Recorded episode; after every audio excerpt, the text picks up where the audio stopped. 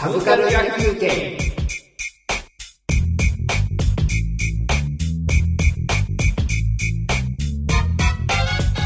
じゃあ次僕は小劇場、で小劇場ってまああの、まあ、ここ劇場小劇場なんですけども、そういうその劇場を指す物言いをするのともう一つ、こういう小劇場で芝居を打つそのちっちゃい劇団の人たちあの演劇全般のことをまあ小劇場というわけで。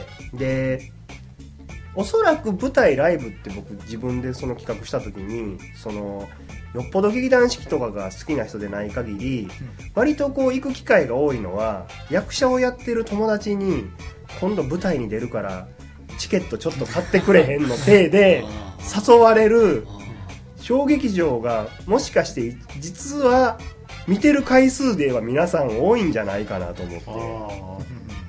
でまあ、結構いろんな人が言うパターンで芝居とか見ないの？とかって言うといや友達の出るのにたまに行くぐらいだよ ああそのセリフはよく聞く気がしますね。でまあその時点でなんとなくあまり認められてない感は漂うんですけども。えっとどうですか皆さん小劇場小の劇場。お芝居は。ああ友達のに 誘われていくぐらいかな。なんか一人か二人はいますよね知り合いとか、いますよね。役者さん。にちょっとやってたりとか僕もお笑い系の舞台をやる友達が一人いて、えそれには行ける限りは行こうと思って、まあ、何回か行ってるのと、うん。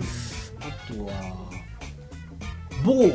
は某？まあぼ僕の僕結婚式したことあるんですけど、はい。あのそこに悪役が乱入するっていう。ああ怪人来ましたね。怪人がまあ来て。えでその時に本当に偶然来たんですうわ偶然あの偶然結婚式場を占拠してやるってね言って敵通りがすがりの。え通りすがりあの来たっていうちょっとこの辺選挙してやろうあったんです。それをやってくれた人がくれた人が。あのあやってくれた偶然ね。偶然襲いかかってきた中の人が、はい。あのまあ、演劇をやってたのでまあその人のものを見に行ったりとか。うんしてまあい行ったりしましたねこの。この前でももうもうもう一昨年ぐらいなのかな、なのでやっぱり友人つながりいいかな。ですね。まあ、僕もそんな感じで小劇場っていうのはハマっておりまして、でまあ、えっと、昔はねなんか時代劇を主とするプロデュース、えー劇演劇ユニットの四八ブルースっていう、えっと劇団さんの、まあ、協賛とかもさせていただいたりとかしたんですけどもで何度かそのお芝居を見させていただいたり彼らのイベントに付き合わさせていただいたりとか まあそういうことををやったりしてましてでまあみんな結構そういうことって、その劇団の人とかの裏話とか聞くと、うん。まあみんな頑張ってはるなと思ってでまあそのそうですね。その四八ブルースさんの時とかだとその盾チャンバラですね。盾がそのメインのお芝居なんでそのイベントで盾を教えるイベントみたいになったら、じゃあちょっと僕も教えてくださいよって感じで木刀を握ってね盾をやったりとかもしたんですけども、まあ、全く身につかなかったんですけど、とかっていうお芝居あの劇団さんに関わったりあとあのー僕と柳田さんが一回エキストラでテレビにあそうテレビに出出たことがあるんですね ありましたね。僕は一応顔がテレビに映りましてうん。出てたね。出てましたね。あのなんか iPhone いじってる野じ馬1みたいな感じでテレビに映りまして柳田さんだって消防士の格好してましたよね。消防士の所長じゃないけど消防班長みたい長な。役付けで別にあのあ班長的な動きは一切してないんですけど。なんかね自分の走ってる姿見るとなこんなあのスキップするように走ってるなんかこんな消防署員はいねえよなと思って自分で見てなんか大笑いしましたけどねなんかあの次回予告とかでもちょっと映ってましたよね。あ本当？あそれ知らなかった。んあのホース転 転がすような。ええ。そうとか。あと僕それもう一人一緒に行った友達とかは、うん。警察官の格好をああそうそうそう。してうん。でそのその場で急に「ちょっとお前一言喋ってくれ」って言われて、うんもう完全に魂抜けてましたからね。ねおおいこら？みたいな、おいこら？ねおいこら!」とかって言うんだけどなんかそのテレビのそのそのなんていうの？有名なその俳優さんたちが NG もなくうんテンポよくパッパッパッパ撮っていってるのに何テイクやってんの？そこでみたいな。しかも番組ではほぼ使われてなかったという。うん。そういうちょっとなんですかね芸事的な。うんうん。えなんかそういう撮影とかはでもなんかエキストラとかって松井さん行ってそうな気はしますよね。な行きたい行きたいですけど要はその情報がね。うん。でも僕の友達とかもどっかあれ募集をこまめに見てるのかな？なんかうん。やたらとね映画のエキストラとか行ってる人いますよ。うん。これも出たこれも出たとかってそんな出てんのうんただまあ基本的に手弁当で現地集合現地解散的な感じ。そうですね。なんかあの出るみたいですよ簡単に。うんだからあれその出た時の後で、うん。こうなんか水着ギャルたちと海で戯れるっていうエキストラがあったんですよ。でそれとか行った時とかああ人生人生こ毎日これやったら幸せやなみたいな感じでしたねほんまに。へなんか言うたら周りみんなモデルさんみたいな人ばっかりなんですよ。う。その俳優の卵であったりとか、はいはいモデル事務所所属みたいな、はいはいと人たちとですね、その人生で一回もないけどもテレビで何度も見る、そのなんていうの浜辺でキャーキャーキャーキャー言いながらこうあのなんていうのビーチバレーみたいなんでキャーキャーってやったりとかスイカ割りをしたりとかあはあとーこれはリア充やでとかって思いながら はあ。とかっていうこともあったりとかねなかなかまあ面白い世界なんですよね演劇をやりたいの？ね？そういうわけはないの？あんまり。僕ですか、うん。全くないでないすねの なんかあのミーハーなことにちょこちょあこ、うん、あのそこで演技に目覚めたとかではない。全くないです ないのね。おもろいなーみたいな。可愛い子ぎょうさんおるでーみたいな。そんな感じでしたけどね、はあ僕兄貴がねえウルトラマンの映画に映ってんですよね。え映ったんですか？あでエエキストラなんですけど。顔が映ったんですか、うんあの数あるウルトラ映画の中の一つでへロケ地の関係でロケ地の人ごそっと出てくださいみたいな感じはい。で出てていいなでもでも要はあだからその時だけはねあの要は作るっていう公式発表がある前からいえ。やなんか作るみたいで。裏情報が入ってきたんですね。誰と誰と誰が来たみたいな情報が。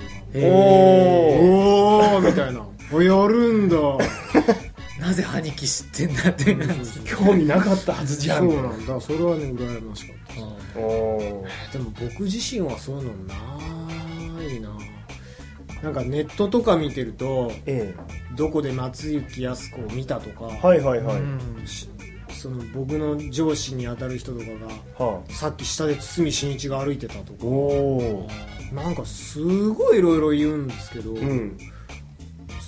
全然そうないっすあよ、あ気づいてへんだけちゃうん、多分気づいてないんでしょうけどうん、だから、うん、なんかこういつかいつか水谷豊とばったり会えると思ってあ会えないですね。あの人恵比寿界隈に貼るんですか？いやいないと思う。あいないんですか？あそうそうなんやそうそうそう。なんかうん多分なんかでもなんかそう撮影とかは小劇場の話だけど撮影現場とかには結構憧れるからあ結構ー行きたいなあれは面白いですね、うん。でまあその小劇場とかに出はる人でも何個かに分かれてはってうん。舞台が好きですみたいな人もいれば、うん。そのそっからテレビの方に出ていきたいですっていう人もいたりとかして、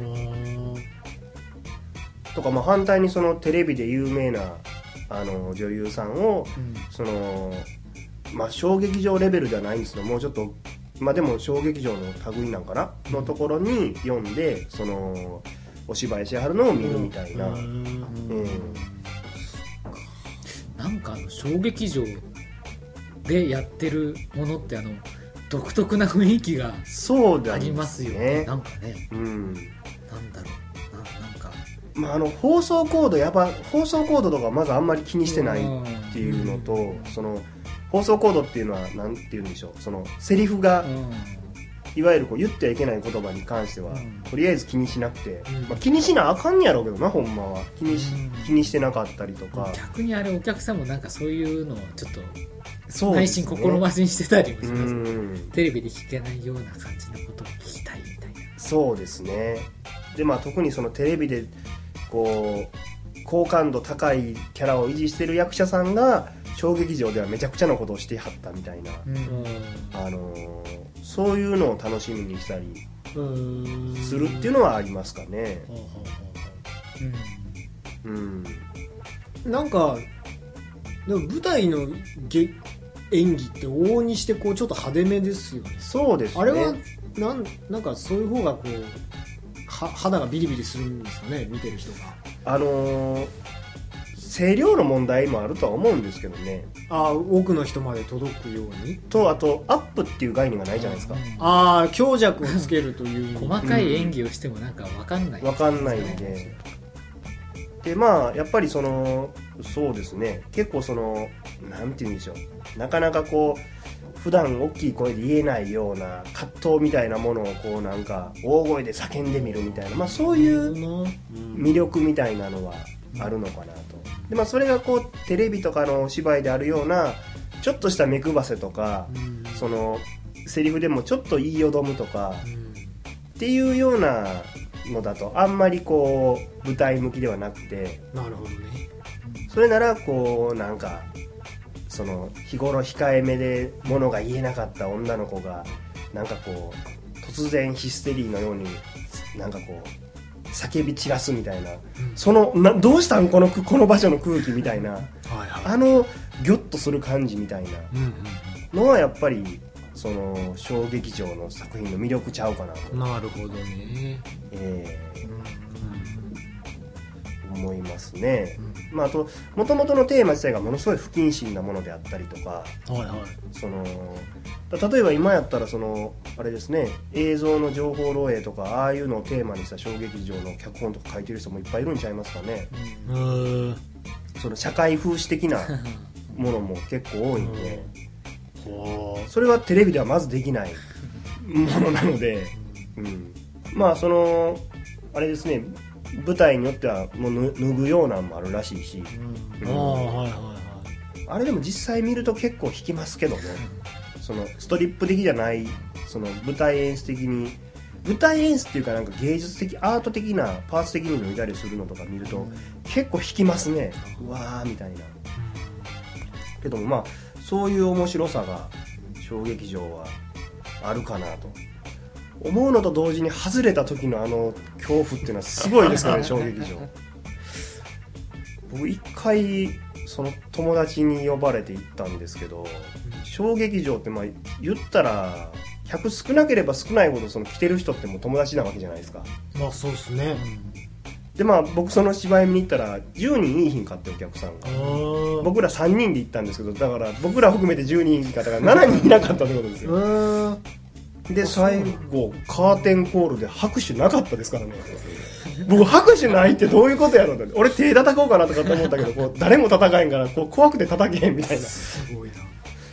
そっかなんか僕が見てるやつは一応用意した席が毎回埋まってたな量あああれそれは優秀なあそうなね。優秀なっていうか人気があるのか。うん、やと思いますけどね。いやーちょっとなんか取り留めもないところに来てはいるんですけどね 話的に。どう落とそうかなって感じですけども。